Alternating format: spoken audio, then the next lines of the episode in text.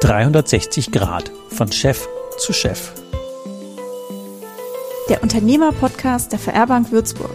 Rund um Unternehmen, Bank und Finanzen. Gemeinsam Zukunft gestalten. Die Kunst, eine Haltung zu haben und deswegen als Unternehmer erfolgreich zu sein. Herzlich willkommen zu unserer nächsten Podcast-Folge, in der wir heute über ganz spannende Dinge reden, nämlich über Haltung, über Werte, über Trade-offs, über Intensivpflege und vor allen Dingen, wie man trotz oder sagen wir lieber gerade wegen seiner Werte erfolgreich wird. Ich begrüße heute die Gabriele Schuster von der IPT Intensivpflegeteam und den Michael Thiele von der VR Bank hier zu unserer neuen Folge. Herzlich willkommen, Gabriele.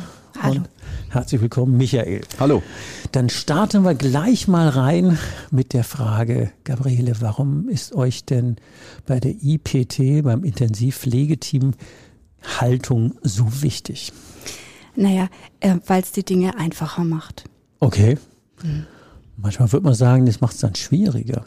Warum macht es die einfacher? Weil wir in einem Umfeld arbeiten und leben, das so komplex und kompliziert ist und wir immer mal wieder mit schwierigen Entscheidungssituationen umgehen müssen. Und eine Haltung ist dabei eine unendliche Erleichterung, weil man einen Rahmen hat, in dem man sich bewegt und nicht alles immer von neuem denken muss. Das hört sich erstmal sehr sympathisch an. so. das, das, kann ich nachvollziehen. Wenn man einen Rahmen hat, der klar ist, ja. dann kann, weiß auch jeder, wie er sich bewegen kann. Das mhm. ist gut. Und damit wäre auch schon mal eine Frage an den Michael. Du hast ja angeregt, dass wir die Gabriele Schuster hier zu unserem Podcast einladen. Was war denn deine Idee dahinter? Ich finde es sehr schön. Ich kann eigentlich genau das nennen, Haltung. Also wir haben ja auch eine gewisse Haltung als Feuerbank Würzburg. Mhm. Wir haben viele Werte, die wir uns verschrieben haben für innen und für außen. Und ich begleite die Gabi und IPT seit Gründung. Mhm. Und da war es für mich an Position eins zu sagen, IPT, da möchte ich gerne mal einen Podcast machen, weil wir uns da sehr ähneln, weil wir da sehr gleichwertig unterwegs sind, obwohl es ja völlig unterschiedliche Bereiche sind. Und das war der Ausschlag, wo ich gesagt habe, die Gabi und IPT muss in den Podcast mal kommen. ist ja schon lustig, wenn man fragen würde, was hat denn Intensivpflege und Banking gemeinsam, würde man wahrscheinlich auf andere Gedanken kommen. Definitiv, auf jeden Fall. Wir haben ja auch so eine Intensivabteilung, aber die hatten wir jetzt noch nicht im Podcast. Aber das Thema eine, Halt, eine Haltung haben, ist tatsächlich ja echt ein gutes unternehmerisches Grundprinzip. Bevor wir da nachher noch in die sogenannten Trade-offs einsteigen, das ist ein Begriff, den ich von der Gabi ja gelernt habe, ähm, den wir gleich noch erklären, wäre die Frage, IPT, was macht ihr denn tatsächlich genau, damit wir auch unsere Hörer mal mitnehmen und die sich vorstellen können, was, was ist das, was tut ihr, was macht ihr? Wir sind ein ambulanter Pflegedienst mhm. und versorgen Menschen, die so schwer krank sind, dass sie von einer speziell ausgebildeten Pflegefachkraft über 24 Stunden am Tag äh, im Blick behalten werden muss, damit die Fachkraft zur Not eingreifen kann, um lebensbedrohliche Zustände abzuwenden. Das sind Menschen, die eine externe Beatmung haben. Also mhm. Die haben so kleine Kästchen auf Rollatoren, die helfen denen beim Atmen. Oder Menschen, die so ein Loch im Hals haben, so eine Tracheostoma okay. nennt sich das. Oder die ansonsten so schwer krank sind, dass die halt prinzipiell immer eine Interventionsbereitschaft eines speziell ausgebildeten Menschen brauchen, um zur Not denen das Leben zu retten. Ihr seid ja viele, gell? 70 Leute? 60, ja. 60 Leute? 60. Hm. Wie viel Betreu wie viele Menschen können die denn zu 60 Menschen betreuen? Ja, aktuell haben wir 14 Bewohner. Wir versorgen die in Wohngemeinschaften, eine mhm. Wohngemeinschaft in Würzburg und eine in Schweinfurt. Und in jeder Wohngemeinschaft wohnen im Moment sieben Menschen. Das ist ja schon der Hammer, oder? Was ein Pflegeschlüssel. Mhm. Sieben Leute, mhm. 14 Leute und äh, 60 Mitarbeitende für eine 24-7-Betreuung. Mhm. Das ist schon wirklich heftig, wenn man sich das so vorstellt. Ja, klar. Und Wohngemeinschaften ist ja auch eine spannende Form von Patientenbetreuung. Ja, das ist toll. Also wenn ich mal krank wäre, dann wäre das die Art von Versorgung, wie ich sie für mich aussuchen würde, weil die Leute, die bei uns wohnen, eine extrem starke Stellung haben. Wir sind dort Gast. Das heißt, der Gaststatus ist bei uns Kernbestandteil von allem, was wir tun und was wir denken. Das heißt, die Menschen, die vor Ort sind, bestimmen im Grunde, wie der Tagesablauf ist. Also mhm. es gibt nicht 12 Uhr wird gegessen, ah, ähm, ah, okay. sondern wenn die bis nachts um 12 Fernseh gucken wollen, dürfen sie das tun. Wenn die bis 14 Uhr schlafen wollen, dürfen sie das tun. Also der Tagesablauf ist sehr orientiert an dem, was die Menschen brauchen und wollen. Ähm, und dadurch, dass wir dort nur zu Gast sind, stehen wir natürlich auch unter einer besonderen Beobachtung durch die Familien, die unsere Bewohner betreuen und begleiten. Und wenn die mit uns nicht zufrieden sind, dann holen die sich einfach jemand anderen. Ja, so ein ja. gutes Recht. Das so ist ja Recht. ein spannendes Beispiel für Haltung. Also mhm. wir sind Gast. Mhm. Wir sind Gast das ist ja aber anders, wie ich unterwerfe mich einer Krankenhausroutine oder mhm. ich gucke, dass um sieben Uhr morgens jemand zum Strümpfe anziehen kommt und wenn ich dann nicht wach bin, dann kriege ich meine Stützstrümpfe nicht an. Also das ist schon, ja. das ist, also ich meine, das muss man sich einfach mal, wenn man jetzt mal in so einer Branche einfach mal deswegen detailsmäßig reinguckt, das stellt man sich ja so als Normalbürger gar nicht so vor. Mhm. Deswegen ist es schon mal beeindruckend. Wir sind Gast. Wir sind Gast und das ist auch eine Herausforderung für viele, die aus der Klinik kommen, weil dort sind die sehr führend über das, was da so passiert. Also die entscheiden, wann die Menschen wach werden, wann Blut genommen wird. Und das ist bei uns eben nicht. Bei uns haben die Leute Zeit, sich auf die Bewohner einzulassen. Mhm. Und die müssen in der Lage sein, auch einen Kontakt mal über eine längere Zeit einfach zu stabilisieren, weil die dort wohnen und zum Teil sehr lange wohnen. Also wir haben Menschen, die wohnen sieben Jahre bei uns, sechs Jahre, fünf Jahre. Das muss man auch aushalten. Das muss man aushalten und das muss man führen können. Also Konflikte müssen gelöst werden, Beziehungen müssen immer wieder neu kalibriert werden, sodass wir einen hohen Aspekt auf, was die Anforderungen betrifft, auf das Thema Kommunikation auch haben. Und da sind wir wieder bei der Haltung. Wir sind Gast. Ihr seid Gast und das ist ja, wenn der Kundennutzen, würde ich das mal so aus Neutralsprache sagen, wenn der immer im Vordergrund steht, steht er offensichtlich und unsere Bedürftigkeiten dann hinten anstehen, dann ist das eine andere Haltung wie, ähm, der dient mir als Kunde und dem verkaufe ich jetzt was, nämlich zumindest mal meinen, meinen, meinen Rhythmus und meine Art, damit umzugehen. Und mhm. sich zurückzunehmen, braucht ja mehr. Und dann auch noch im Standby-Modus ähm, lebensbedrohliche Zustände sofort ähm, on schalten. Mhm. Das braucht was von den Mitarbeitern. Über die reden wir ja gleich noch. Aber mhm. eines der Begriffe, die ich ja von dir gelernt habe, war ja Trade-offs. ja. Also wie war noch die Bezeichnung, die offizielle? Eine gegenläufige Abhängigkeit. Also zu Deutsch, ich muss mich entscheiden, entweder oder. Ja, ja genau. genau. Und es geht nicht gleichzeitig. Mhm. Vielleicht machen wir mal ein paar Beispiele dafür, weil wir hatten ja gesagt, trotz Haltung erfolgreich oder besser wegen dieser Haltung. Mhm. Und ihr seid ja sehr gut unterwegs. Und ähm, deswegen macht es Sinn, mal unsere Zuhörer mitzunehmen, was denn so die eine oder andere gegenläufige Entscheidung ist, für mhm. die man sich so oder so rum entscheiden muss. Naja, eine Sache, für die wir uns entscheiden mussten oder gleich angetreten sind mit einer Grundhaltung war, dass wir gesagt haben, wir wachsen langsam und wir legen den Schwerpunkt auf Qualität und da freuen wir uns, dass wir mit der Würzburger Ärztegenossenschaft auch einen, einen Anteilseigner haben, der das mitträgt, mhm. äh, auch eine Vorstandschaft haben, ärztlicherseits, die uns dabei unterstützt und halt nicht sagt, ihr müsst jeden einstellen und behalten und nehmen, der sich bewirbt, sondern wir können langsam wachsen. Wir sind jetzt sieben Jahre alt. Wir haben 14 Bewohner. Wenn wir alle Menschen behalten haben, die sich beworben haben, dann wären wir ein riesensten Unternehmen, hätten viele Wohngemeinschaften, aber halt nicht die Qualität, die wir jetzt haben. So dass wir hier eine der Grundlagen haben, ist langsam wachsen, Fokus auf Qualität. Also eine der Entscheidungen wäre, ja, langsames Wachstum. Qualität braucht eine mhm. langsame Umdrehungsgeschwindigkeit. Mhm. Was wäre denn ein anderes Beispiel noch? Na, ein anderes Beispiel wäre zum Beispiel, wie gestalten wir die Rolle der Führungskräfte und wie gestalte ich meine Rolle? Mhm. Ähm, da ist schon die Idee, dass wir dafür sorgen, dass das Unternehmen sich nicht um uns dreht, sondern dass sich das Sehr Unternehmen gut. um die Kunden dreht, also um die Menschen, die bei uns wohnen. Was der ähm, Fokus. Mhm. Ja, und das ist auch von mir jeden Tag immer wieder Arbeit, dass ich mich zurückhalte, nicht auf die Stationen gehe, irgendwie meine, die Dinge regeln zu müssen, sondern dafür sorge, dass das Unternehmen weitestgehend ohne mich läuft. Und da sind wir schon mitten bei ganz wichtigen Themen. Ja, definitiv. Nämlich der Entscheidung, ähm, löse ich Konflikte selber, sorge ich dafür, dass das Team in der Lage ist, die Konflikte selber zu lösen. Und da, da sieht man wunderbar, wie so eine Entscheidung das Leben leichter macht. Ne? Also wenn wir sagen, wir haben einen, einen, einen Grundlagenansatz, der sagt, das Unternehmen dreht sich nicht um die Chefs, sondern wir drehen uns um den Kunden, mhm. dann ist auch relativ klar, dass wir so viel an Kompetenz in die Wohngemeinschaften reinbringen. Wie und möglich. Mhm. Wie möglich und zum Beispiel im Falle von Konflikten dafür sorgen, dass die in der Lage sind, die untereinander zu lösen. Und auch da macht es dann Entscheidungen wieder einfacher. Wir hatten das große Glück, dass wir im letzten Jahr fünf Mediatoren ausbilden konnten mit einer großen Mediatorenausbildung die jetzt alle dabei sind, auch das Mediationszertifikat zu machen und dann eine offizielle Endbestätigung auch dafür zu haben. All das sind so verschiedene Dinge, die aus der Entscheidung eine Maßnahme folgen lassen, die dann dafür sorgen, dass es funktioniert. Verstehst du das? War das jetzt klar, was ich mhm. gesagt habe? Nochmal in Unternehmerdeutsch. Ja. Also ich schon. Also Deswegen finde ich es auch wichtig, dass wir das im Podcast verbreiten, weil der klassische Unternehmer würde sagen, ich sagte, wenn die was haben, dann fragen die mich einfach, dann ja. regle ich das und dann ist das gut, dann und sollen die einfach machen, was ich stehe in der Sache und dann passt das schon wieder. Genau. so wäre ja die klassische Haltung auf Kölsch. Genau. Ich komme ja aus dem Rheinland, deswegen darf ich das, ich kenne das ja auch von mir. Nee, aber das zurück zu sagen, wenn ihr zwei Stress habt, löst ihr den und mhm. ganz zur Not holt ihr jemand Dritten, aber lasst mich als Chef da mal raus, weil ihr seid gut genug und kompetent genug und groß genug, ihr könnt es. Zumindest als Ziel. Und wenn er mich trotzdem braucht, bin ich da. Aber erstmal ist die Idee, die Dinge so zu regeln, dass wir nicht gebraucht werden. Und das auszuhalten, dass man auch mal vielleicht nicht gebraucht wird.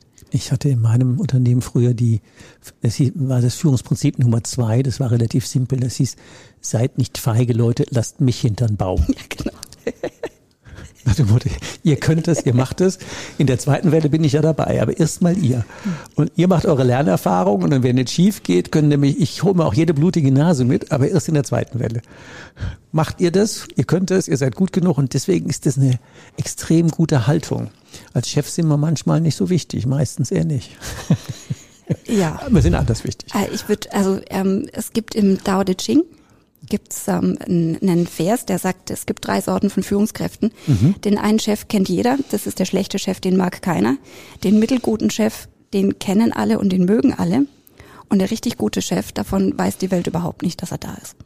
Das sind die Besten. Das sind die Besten. Und das ist ein Riesen, das ist ein Riesenansatz, der, der mir die ganze Zeit eigentlich vor, vor der Nase steht. Wir sind noch lange nicht so weit. Es ist ein stetes Bemühen ja. und stetes Arbeiten, aber es ist eine Entwicklungsrichtung. Und das ist auch eine Art, wie man als Führungskraft immer noch viel zu tun hat, nur andere Dinge zu tun hat, immer noch gebraucht wird, aber auch gesund werden und bleiben kann. Und wir werden auch nie fertig. Man wird nicht fertig, das endet nicht. Und dann ist Kapazität für neue Ideen, neue unternehmerische ja. Möglichkeiten, das endet ja nie. Ne? Und die Herausforderung ist selber Führungskräfte rauszubilden, die das verstehen, die das mit umsetzen und Teams rauszubilden, die sich das zutrauen. Gabi, wir hatten jetzt gerade über die drei Führungstypen gesprochen und da gab es eine andere drei, nämlich so drei buddhistische Führungstheorien. Wie war es denn mit denen? Ja, es gibt tolle Bücher, die Führungskräfte von buddhistischen Klöstern geschrieben haben. Mhm. Und in einem dieser Bücher habe ich etwas gelesen, was mich sehr beeindruckt hat. Nämlich der hat gesagt, ähm, dass Führungskräfte drei Eigenschaften mitbringen sollten, mhm. nämlich Menschlichkeit, Klarheit und Mut. Mhm. Menschlichkeit, Klarheit und Mut. Mhm. Erzähl mal ein bisschen genauer. Naja, also der schreibt, ähm, wenn du in Schwierigkeiten steckst, liebe Führungskraft, dann fehlt dir wahrscheinlich eins davon mindestens. Mhm. Und das stimmt. Also entweder ich bin mir nicht klar genug, in welcher Situation ich mich bewege und was ich eigentlich tun muss. Mhm. Also mir fehlt die Klarheit. Oder mir fehlt die Menschlichkeit. Mhm. Also eine richtige Lösung zu treffen oder es fehlt der Mut, es durchzuziehen. Oh, das hört sich gut an. Mhm. das macht das Leben wieder leichter. Das macht es wieder leichter. Und ähm, insofern sind diese, dieser Dreiklang Menschlichkeit, Klarheit und Mut ist für mich immer so ein einfaches Koordinatensystem, wenn ich in Problemen stecke, mich einfach zu fragen, woran fehlt es mir eigentlich? Mhm. Und ich muss jedes Mal lachen, weil ich mich jedes Mal an irgendeiner Stelle erwische. Mhm. Ich Meistens die Klarheit. Neulich einen ähnlichen Dreiklang, der hieß äh, Hirn, Zeit und Geld. und das heißt, wenn dir eins fehlt, äh. zum Beispiel Zeit, dann nutze das Hirn und das Geld für die Zeit. Wenn der Geld fehlt, nutze Zeit und Hirn. Mhm.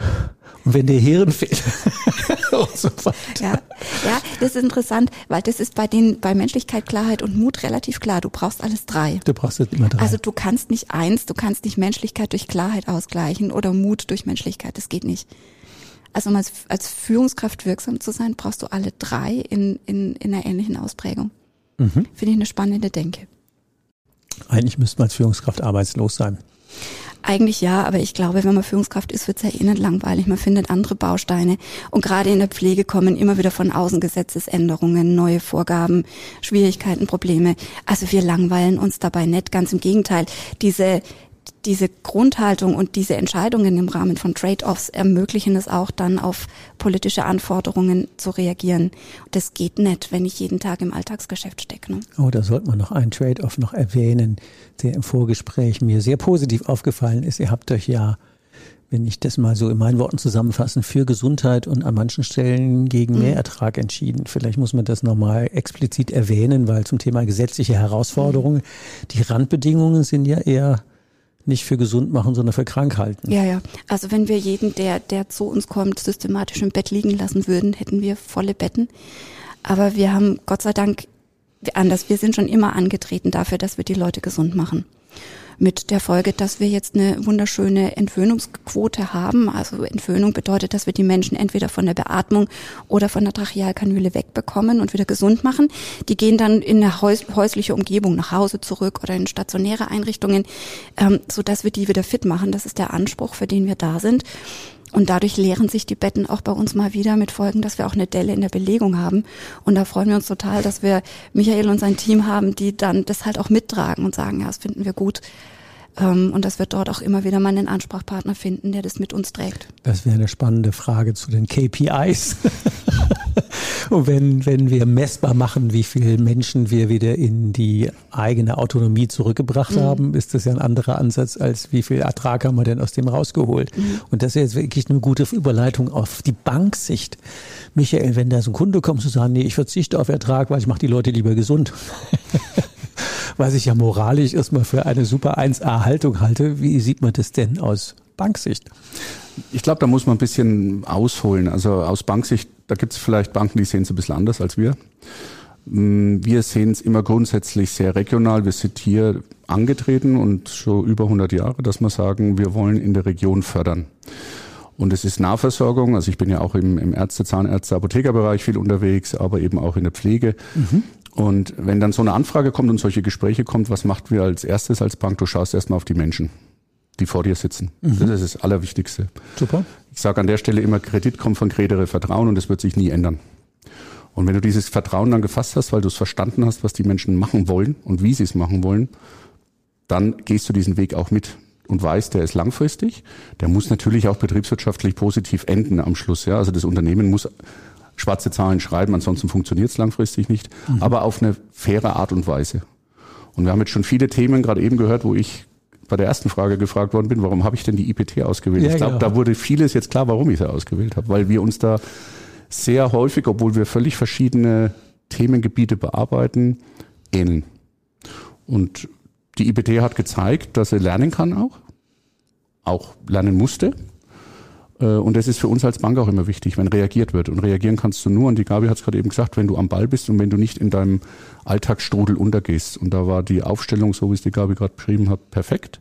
Die IPT kann handeln, wenn es notwendig ist und kann dann auch gegenwirken und dann wirkt sich auch irgendwann wieder auf dem Konto aus und dann kommt man wieder ins Fahrwasser hinein.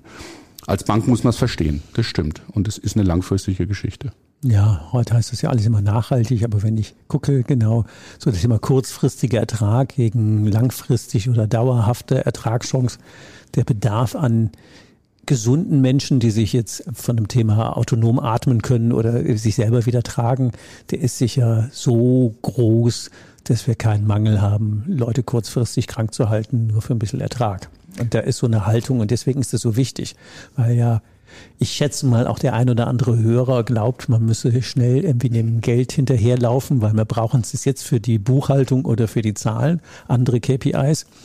Aber langfristig zu gucken, was wäre denn die, wieder zurück zur Gabi, die Grundhaltung dahinter. Und äh, ich glaube, das ist also in meinem in meiner Sichtweise das solidere Geschäft. Und das muss man als Bank ja auch so verstehen wollen. Das war daher ein cooler Ansatz. Verstehen wollen und auch leben. Also das eine ist, man schreibt sich vielleicht auf eine Fahne, lebt es aber nicht, sondern auch in Situationen dann so handeln. Und äh, da kann ich einfach nur sagen, habe ich natürlich auch ich benenne es immer als Autobahn bei der VR Würzburg. Ich kann mit meinen Kundinnen und Kunden wirklich viel nutzen und bin auch sehr selbstständig unterwegs, obwohl ich in einem großen Unternehmen arbeite. Und das ist das Wichtigste eigentlich, dass man dann auch in Situationen zu den Kunden stehen kann, wie die IPT, wo es sagt, ey, im Moment ist irgendwas mal anders als geplant, aber wir gehen den Weg trotzdem gemeinsam weiter und das ist sieben Jahre, über sieben Jahre sehr, sehr gut gelungen. 360 Grad. Gemeinsam Zukunft gestalten. Also da freuen wir uns auch, dass wir die VR-Bank an der Seite haben, weil es ähm, der Michael hat uns damals motiviert, in, die, in diesen Workshop zur gläsernen Bank zu gehen. Ah ja, stimmt, genau. Genau. Da saßen der Dr. Stelzer, mein stellvertretender Geschäftsführer und ich drinnen und haben das erste Mal kapiert, dass eine Bank logisch funktioniert. Ja. Ja. Ich kenne den Workshop ja auch, ich bin ja auch schon dreimal dabei gewesen. Der ja. ist wirklich cool. Aber erzähl mal, wie funktioniert denn eine Banklogik? Machen wir, machen wir die, die, die Short Version. Die Short Version. Also da gibt es Menschen, die denken tatsächlich mit, die denken sich in eine, in ein Unternehmermodell rein. Ja. Die rechnen echt nach. Die sagen auch, wenn man Dreh irgendwo in den Zahlen drinnen hat, ähm, und sprechen mit einem. Die stolpern also, da drüber, wenn sie Die stolpern da drüber. Ja, genau. Damit ist es auch eine Hilfe für einen. Die denken mit. Ähm, und man kann transparent sein, auch wenn es Probleme gibt. Und das ist schon echt Wenn, wenn die wert. Haltung der Bank stimmt schon. Wenn die Haltung der Bank stimmt schon. Dann kann man transparent sein, dann muss man das auch. Genau. Also da gibt es zwei Voraussetzungen. Transparenz geht ja tatsächlich nur, wenn man es sich leisten kann. Also Ja. die Bank würde auch sagen, Leute, ihr geht morgen pleite, wir machen euch dicht. Das ist auch völlig okay. Das ist die Geschichte mit Gredere. Also wenn wir anfangen würden, die Bank jetzt zu hintergehen, Schwierigkeiten zu haben, ohne die zu kommunizieren, dann ist das auch völlig in Ordnung. Man hat uns Geld anvertraut. Ja. Insofern haben wir auch die Verantwortung, damit einfach vernünftig umzugehen. Wir freuen uns aber auch auf der anderen Seite einen Ansprechpartner zu haben, wo man auch mal sagen kann, wir haben jetzt zwei Menschen einfach äh, nach Hause entlassen. Wir haben jetzt wieder eine Besetzungszeit von acht Wochen. Tragt ihr das mit? Und die Antwort ist immer ja. Die Bank weiß aber auch immer, warum zwei Plätze jetzt gerade immer frei ist. Da läuft nichts im Verborgenen. Ich glaube, wir haben jetzt inzwischen ein ganz gutes Berichtswesen miteinander entwickelt, dass wir die Bank nicht überfordern ähm, und jetzt den Kleinkram auch nicht kommunizieren. Das ist ja auch wichtig, dass man da die richtige Dosis findet. Ne? Ähm, aber Ja. diese, diese Grundlage, die sind auf beiden Seiten da. Also wir berichten, wenn was ist und wir finden auf der anderen Seite Menschen als Ansprechpartner. Und diese, ich habe das Gefühl, Bank ist auf diese Weise ein für uns berechenbarer Prozess geworden. Und das ist echt ganz viel wert. Das Das entlastet war echt ein auch. Wake-up-Call, dieser Ja, Workshop. das war ein echter Wake-up. Also anders wach waren wir vorher schon, aber wir haben die Partner nicht gesehen, mit denen wir gedacht hätten, dass das machbar ist. Ja, weil eigentlich ist das doch simpel. Wie funktioniert Kredit? Ich hätte da mal einen Bedarf und Ja. bis zur Auszahlung Schritt für Schritt. Ja. Und das machen die natürlich sehr cool, weil genau Schritt für Schritt mal zu verstehen, was sind denn die Dinge im Hintergrund, die Rädchen, die ineinander Mhm. greifen müssen. Also von daher ist das jetzt schon mal die heftige Empfehlung an euch Zuhörer. Äh, ist ja sowieso in den Shownotes verlinkt. Wenn es für die Gabi so ein Wake-up-Call war und für viele andere ja auch schon. Wir haben ja passende Berichte schon gehabt. Denn ähm, man versteht die ja sonst auch nicht. Ja, das, man weiß auch nicht, warum die sich entscheiden. Und dann ist Dinge, die man nicht versteht, machen Angst. Die machen Angst, ja. Angst und Unwohlsein. Und wenn ich ängstlich bin und unwohl bin, dann komme ich auch nicht mit einem Problem. Nee, dann traue ich ja nicht. Dann traue ich nicht. Genau. Also daher, das ist wahrscheinlich wie bei eurem Patienten, wenn die Angst hat für Sagt euch. Das Gleiche. Denn, äh, exakt, oder? Da Sagt sind wir wieder Gleiche. bei dem Thema, was ist bei einer gescheiten Bank und bei einer gescheiten Intensivpflege, Mhm. was ist das Gleiche? Berechenbarkeit, ja. Ja, Transparenz, Berechenbarkeit, Vertrauen. Ja. Du hattest mal berichtet über buddhistische Führungstheorien. Mhm. Das passt ja gerade so auch in die, ähm, ja, jetzt gerade an die Stelle. Was äh, sind denn das für drei, die dich da auch immer wieder bewegen? Na, das sind erstmal die, die drei Führungskräfte, die ich vorhin schon gesagt habe, vom, aus dem Dao De Ching, mit, Mhm. der, mit der echten Vision, irgendwann ein Chef zu sein, äh, von dem keiner weiß, dass er da ist. Und weißt du was, das klappt manchmal. Und da habe ich einen Höllenspaß. Also Mhm. Ja. ähm, die Einstellung bei uns im Unternehmen läuft inzwischen also natürlich eingerahmt von mir, aber ich stelle nicht mehr jeden Mitarbeiter ein. Und dann laufe ich auf die Wohngemeinschaft, sage, hallo, ich bin die Gabi und dann bin ich dann da und hinterher fragt ein Schüler oder eine? Pflegefachkraft, wer war denn das? dann sagt irgendjemand, oh, das war der Chef. Und dann, Oh, okay. das finde ich toll. wenn sowas klappt, habe ich, das macht mir persönlich so einen richtigen Spaß. Mhm. Ja, ich denke auch mal, so eigentlich müsste man als Chef so handeln wie Aufsichtsratsvorsitzende. Mhm. Man bestimmt die Kultur, ein Stück weit die Strategie, setzt quasi den Rahmen, aber das Tun überlässt man völlig dem normalen Tagesgeschäft. Und damit hat man echt genug zu tun. Also ja. man muss sich so aufstellen, dass man noch so weit wie es geht mitbekommt, was ist. Aber man muss auch das Zutrauen haben, mal was auszuhalten. Mhm. Dass es mal nicht so gut läuft und halt nicht hinrennen und versuchen, das selber zu regeln, weil dann geht's garantiert schief. Ne? Ähm, und was es dazu braucht, und jetzt sind wir wieder beim Buddhismus, ähm, ist ein flexibles Ego.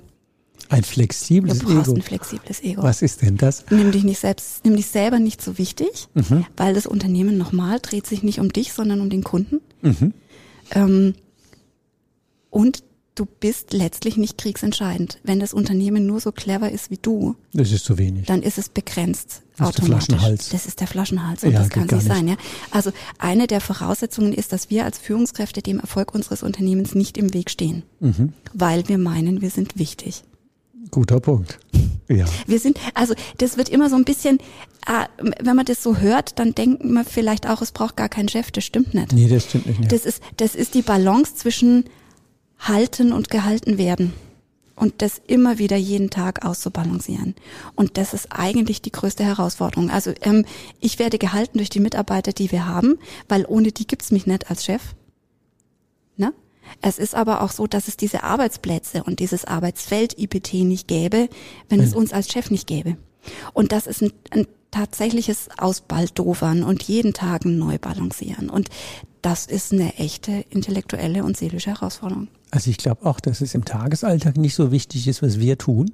Weil nehmen wir mal an deinem Beispiel, du hebelst ja nicht nur 60 Mitarbeitende und deren Familienglück, gehen die, gehen die gerne zur Arbeit oder gehen die motzig hin? Da hängen ja dann 60 Familien dran und bei deinen 14 ähm, Belegplätzen, darf ich die mhm. mal nennen, deren Familien ja auch. Also das mhm. ist ja ein riesiger Hebel, weil du den Rahmen setzt. Und da kann man es wichtig genug nehmen, aber man muss das nicht jeden Tag raushängen Also ich sehe es anders. Der Rahmen wird nicht durch, durch mich also ich versuche mitzudenken. Ich habe aber auch tolle Leute, die mir Gott sei Dank sagen, was sie denken. Mhm. Weißt du? Und gemeinsam sind wir mehr als jeder einzelne von uns in Summe. Das ist ein guter Punkt, ja. Und das ist was ganz Tolles, was wir da jetzt in den sieben Jahren geschaffen haben. Und das geht nicht alleine. Das geht nur, wenn du Menschen um dich rum hast, die trauen zu sagen, was sie denken, mhm. die sich auch trauen zu sagen, wenn man die Dinge schlecht macht und einen rausstoppt, auch mal was annehmen, einen neuen Gedanken und wenn man Dinge zusammenschmeißen kann. Also es, ich freue mich total, dass wir jetzt mit diesem Unternehmen etwas haben, wo wir alle eingebunden sind und letztlich zusammen mehr sind als die Summe unserer Teile. Das ist ein guter Punkt. Wenn wir in der Medizin gucken, das sogenannte Chefarzt-Syndrom. Mhm. Je, je weißer die Kittel werden nach oben, mhm. desto weniger Feedback kriegen die ja und die leben dann in der eigenen Welt völlig feedbackfrei, zumindest mhm. von Negativen. Die kommen dann Hooverkraftmäßig durch die Gänge geflogen mit wehenden Kitteln. Oh, ja. Ich habe ja auch mal Medizin studiert, zumindest mal drei Semester und habe nach vier Wochen Krankenpflegepraktikum festgestellt, nee, Facharzt werde ich nie, sonst muss ich ja fünf Jahre ins Krankenhaus. Das halte ich nicht aus. Mhm. Das, also deswegen diese Hoverkraftartige Bewegung von Chefärzten durch die Gänge, quasi losgelöst von der Erde. Sorry, wenn ich da lästere. Aber gen genau deswegen ist es so wichtig, den Punkt, den du gesagt hast. Also das, ähm, dieses, diese gegenseitige Balance und ähm, Leute zu haben, die groß genug sind, einem Feedback zu geben und die Kultur zu haben, sich zu trauen. Genau. Und den Chef, der das auch noch mit offenen Ohren, fast ich gesagt, offenem Herzen annimmt. Und wie geht das im Tagesalltag?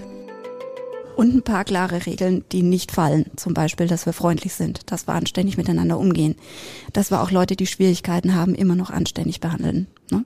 Also dieses, dieses gemeinsam etwas bauen, aber innerhalb trotzdem klarer Regeln. Das ist fast wie bei Kindern. War zwar scheiße, aber ich liebe dich trotzdem. Ja, also der, der Vergleich mit Kindern ist immer ein bisschen schwierig, weil er Leute schwach stellt. Nee, machen, wollen wir nicht. Ne? Nee. Äh, weißt du, das, das ist mhm. so, das hat so ein bisschen so einen Haken. Ähm, ich meinte eher das große Herz dahinter, dass wir Dinge durchgehen lassen und sie trotzdem lieben. Also nicht, um sie schwach zu stellen, sondern ähm, wir lieben sie, egal wie sie sind. Ja. Ja, so war das gemeint. Das andere ist kein gutes tatsächlich. Das wäre keine Mhm. gute Haltung, die schwach zu stellen. Das, Nee, da muss man aufpassen. Das, das, das Mhm. kenne ich so, da, da, das kenne ich aus ganz vielen anderen Bereichen. Also ich habe auch schon Menschen getroffen, die ihre Mitarbeiter als Schäfchen bezeichnet haben. Da krieg ich Pickel. Ja, Weißt du, das verständlich. geht, das, ne? Also wir sind mit, wir sind mit starken Leuten zusammen, die, die Große Leute, starke Leute sind gut. große Leute, starke Leute, die, Mhm. die Dinge machen und Dinge sagen, oft recht haben, oft auch nicht, gilt auch für mich. Mhm. Und die setzen sich zusammen und schaffen etwas Gemeinsames im Rahmen von klaren, auch einfach im Wertesystem hinterlegten Vorgaben, die auch nicht fallen. Also, und da sind wir wieder bei den Trade-offs, ne? Die musst du entscheiden, die kannst du nicht ausbalancieren. Manchmal musst du jemandem sagen, dass er etwas anders machen muss. Und dann gibt's diesen Wert der Freundlichkeit. Und egal wie wütend du bist, du gehst hin und bist freundlich. Und solange du nicht freundlich sein kannst, führst du das Gespräch nicht. Guter Punkt. Ja, und da haben wir an ganz vielen, viel kleineren, als es manchmal so, so gedacht wird, Stellschrauben, einfach den, Aus, den, den Einfluss unserer Trade-offs. Und eines der, der ersten Werte, die wir formuliert haben, ist die Aussage, wir sind freundlich. Und wenn der ganze Schnee verbrennt. Auch, weißt du, auch wenn ich jemandem mal sagen muss, dass er jemand, dass, dass, dass er etwas anderes machen muss. Und genauso hätte ich gerne, dass man mir freundlich sagt, wenn ich was anderes machen muss, weil dann kann ich es annehmen. Aber bei euch hängen ja ganze Leben dran, ob ich es richtig oder falsch mache. Das ist ja nicht nur ein bisschen Geld verbrannt, sondern da geht Ja. ganz zur Not jemand Ja, ja, über den Jordan. ja, ja. Also das, ähm, Mhm. da ist das Eis schon dünn. Mhm. Definitiv. Wenn es dumm läuft, ja. Genau. Gibt es noch andere Werte, die ihr habt, so ähnlich wie wir sind grundsätzlich immer freundlich? Wir machen Patienten gesund. Das war der zweite, genau. Das ist definitiv der zweite. Und wir machen einfach gute Arbeit. wir machen einfach gute Wir machen Arbeit. einfach gute Arbeit, ja. Also wir, Das ist ja so herrlich simpel, ja, genau. Ja, ja, Super gut. Wir machen einfach gute Arbeit. ja, es ist, reicht, aber drunter fliegen wir auch nicht. Ja, das sind ja so, so, ich sag mal, so herzerfrischend leichte Sachen. Deswegen ist es auch gut, dass wir die im Podcast einfach mal in die Welt tragen, weil ich glaube, viele Menschen machen sich an manchen Stellen das Leben viel zu schwer, weil sie es zu kompliziert machen. Und so ein Ding wie wir machen einfach eine gute Arbeit. Ja, Ja. bitte. Das geht ja für jeden Handwerksbetrieb, für jeden, egal was. Ähm, einfach eine gute Arbeit abgeben. Kann man ja mal stolz nach Hause gehen. Das macht ja menschlich auch einen Unterschied. Das macht menschlich einige Unterschiede. Das setzt aber auch, hm, weißt du, ich find's gut, wenn die Dinge leicht sind. Dann kann man sie leichter machen und einfacher machen. Ne? ähm, und trotzdem ist es immer wieder ein Orientierungspunkt. Wir fallen manchmal von der Qualität ab, manchmal gelingen uns Dinge nicht mehr so gut. Dann reißen wir uns zusammen und gucken, dass wir wieder einfach gute Arbeit machen. Und wir sparen uns den Schnickschnack, weil wir sind nicht wichtig. Also wir sind schon wichtig, aber es dreht sich nicht um uns. Verstehst du? Und da sind wir wieder bei dem Ursprung. Das Unternehmen dreht sich um den Kunden und nicht um uns. Es würden ja ganz viele Unternehmer sagen, ja, aber es gibt doch gar keine guten Leute mehr und der Markt ist doch leer und Fachkräfte. Ey, genau, die Antwort hätte ich gerne. Das ist natürlich holy Bullshit, darf man vielleicht nicht so raus sagen. Aber natürlich, die guten Leute arbeiten halt nur woanders. ähm, das war eine kleine Klatsche verteilen.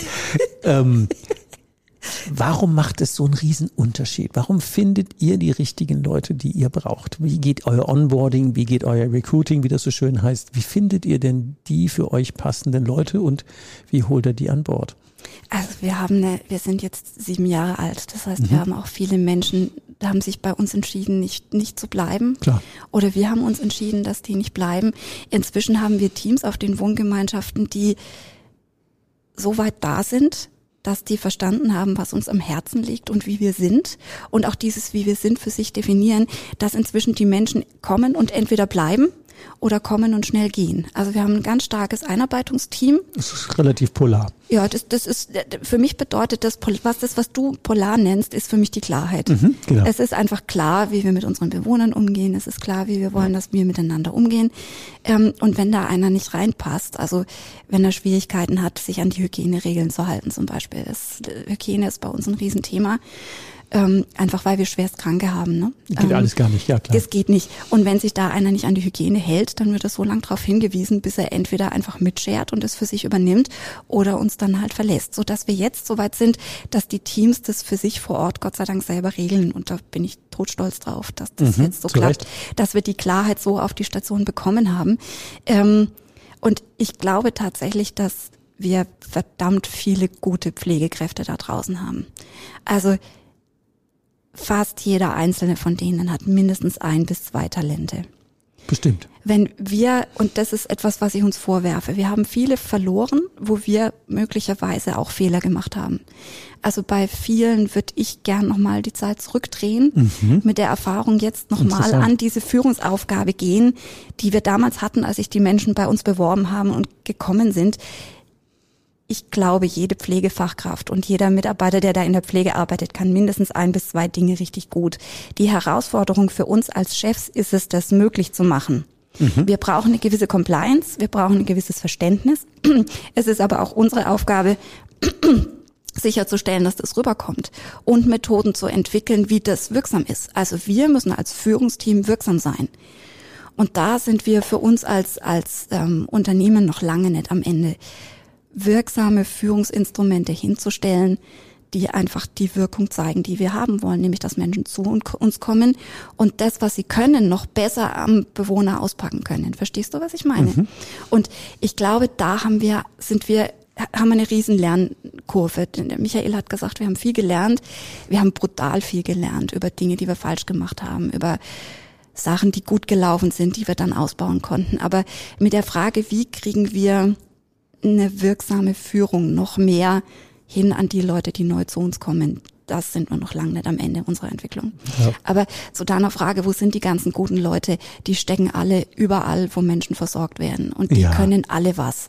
Und Natürlich. es ist die Aufgabe der Führungsteams, nicht nur bei uns, sondern auch da draußen sicherzustellen, dass das auf die Straße kommt. Und bei ganz vielen, würde ich es einfach mal im Laienverdacht sagen, fehlt einfach das gehörige Maße an Wertschätzung. Ja. Die haben alle Talente, die ja. ähm, die haben alle Talente. Man muss aber auch sagen, an vielen Stellen sind die Bedingungen so mies, wenn du 1 zu 80 pflegst. Da rennst du. Da kannst das kann du man noch, nicht schaffen. Da rennst du, da kannst du noch so talentiert sein, wie du willst. Das sind einfach unfaire Bedingungen. Und da sind die Anforderungen an die Führungskräfte auch unmöglich gesetzt. Also 1 zu 80 eine Fachkraft, ein Azubi. 1 zu 35, es geht nicht. Hm. Geht nicht. Kannst du keinen guten Job machen. Da kannst du keinen guten Job machen. Da kannst du auch als Führungskraft noch so jubelnd Bauchtanz machen und Eis verteilen. Das funktioniert nicht. Geht nicht. Da, da, ist eine, da ist eine Systemgrenze, verstehst du? Ja, deswegen ist Geht es ja gut. Ich meine, ihr seid ja ähm, als eigenständiges Unternehmen, könnt ihr eure eigene Kultur so gestalten innerhalb der gesetzlichen Randbedingungen, die es gibt. Ja, genau. Aber die könnt ihr ja ein Stück weit mitgestalten. Und das wäre dann auch zum Ende unserer heutigen Folge ja sicher mal die Einladung. Wir haben angefangen mit dem Thema hm, trotz oder gerade wegen einer klaren Haltung erfolgreich, hm. was ja so ein Stück weit immer strittig ist. Ähm, und diese Trade-offs, äh, ganz klare ähm, Grundregeln zu haben. Was würdest du denn Unternehmern, jetzt unseren Zuhörern mit auf den Weg geben? Noch so finale drei Tipps. Wenn man sagen, ja, wir haben jetzt doch keine Pflege, wir haben ein anderes Unternehmen. Was wären denn so Tipps zum Thema Haltung und Erfolg, die du mitgeben würdest? 360 Grad. Drei Tipps für dich. Tipp Nummer eins wäre, schaut einfach gut hin, wo ihr noch was entscheiden müsst. Also wo fehlt es euch noch an Klarheit? Mhm. Eine brutale Frage. Ja. das ist eine echt brutale Frage. das stimmt. Ja, ist echt, ja. Tipp Nummer zwei, nimm dich ernst, aber nicht allzu sehr. Mhm. Humor schadet nicht. Ah, ja, genau. Ne? Stimmt. Genau. Ähm, und die dritte Sache ist eigentlich ganz einfach, aber in seiner Konsequenz auch, ja, wie soll ich denn sagen, Folge, Folge, Folge richtig. Stell einfach sicher, dass sich dein Unternehmen nicht um dich dreht, sondern um die Kundschaft. Hm. Und auch das in aller Konsequenz. Das in aller Konsequenz. Sehr schönes Schlusswort. Ich sage ganz herzlichen Dank und ja, freue mich, wenn ihr bei der nächsten Folge wieder dabei seid, ordentlich zuschalten, gerne weiterempfehlen und natürlich, wir haben es ja gelernt, der Game Changer, die Gläser Bank, der Workshop, wie ticken die eigentlich, dass man sich darauf einlassen, Transparenz und Haltung auch da der Bank gegenüber und ähm, deine drei Tipps im, im Gehörgang ordentlich reflektieren und umsetzen. Herzlichen Dank fürs wieder da zuschalten und bis zur nächsten Folge. Macht's gut. Was brauchst du, um deine Zukunft mit uns gemeinsam zu gestalten? Abonniere uns, um keine Folge zu verpassen. Und leite den Podcast gerne an andere Unternehmer weiter, damit sie auch von den Tipps und Ideen profitieren. Die Links und Ansprechpartner mit Mailadresse findest du in den Show Notes. Wir freuen uns auf deinen Kommentar und deine Likes. Und jetzt noch ein Hinweis in eigener Sache. Neben unserem Unternehmer-Podcast bieten wir im Rahmen unseres Expertennetzwerkes VR 360 Grad eine Vielzahl an Coachings, Seminaren und Services rund um deinen unternehmerischen Erfolg. Den Link dazu findest du in den Show Notes.